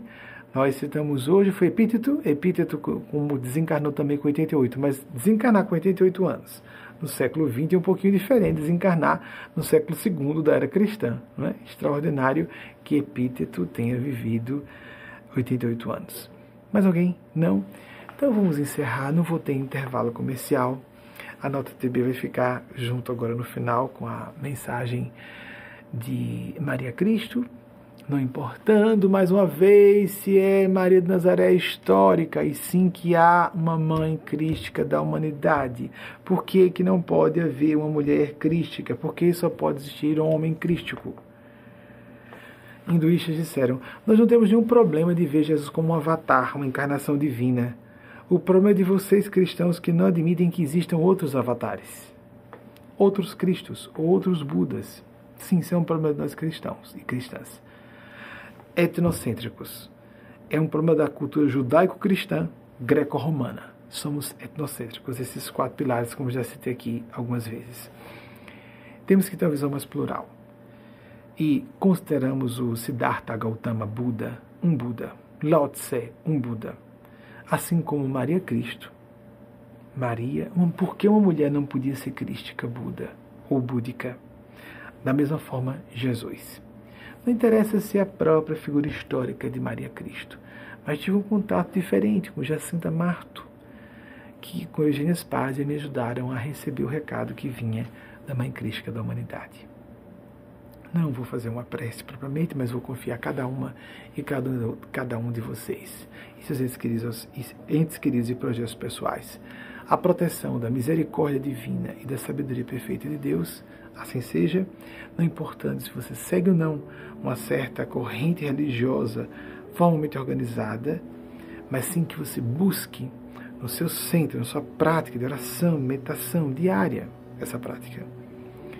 Sim, você pode intuir que deve ouvir uma vez a semana nossa palestra, ou um culto evangélico, ou uma missa católica, ou uma doutrinária espírita. Não importa mas seguir o seu coração, a sua consciência para ter um grupo de apoio é indispensável. E ao mesmo tempo, a prática diária, isso é mais ainda, se pudéssemos dizer, imprescindível do que o encontro semanal como esse, ainda que à distância. Para que você busque o seu próprio centro, o seu próprio eixo. Axis Mundi, o eixo do mundo, que tem que estar dentro de nós próprios, nós mesmas. Temos que buscar isso mesmo que tenhamos uma percepção difusa, vaga, mas ela tem que, essas brumas têm que ser dissipadas para que enxerguemos com mais clareza e não iluminados. Lex Hickson, Lex Hickson, acho que é isso.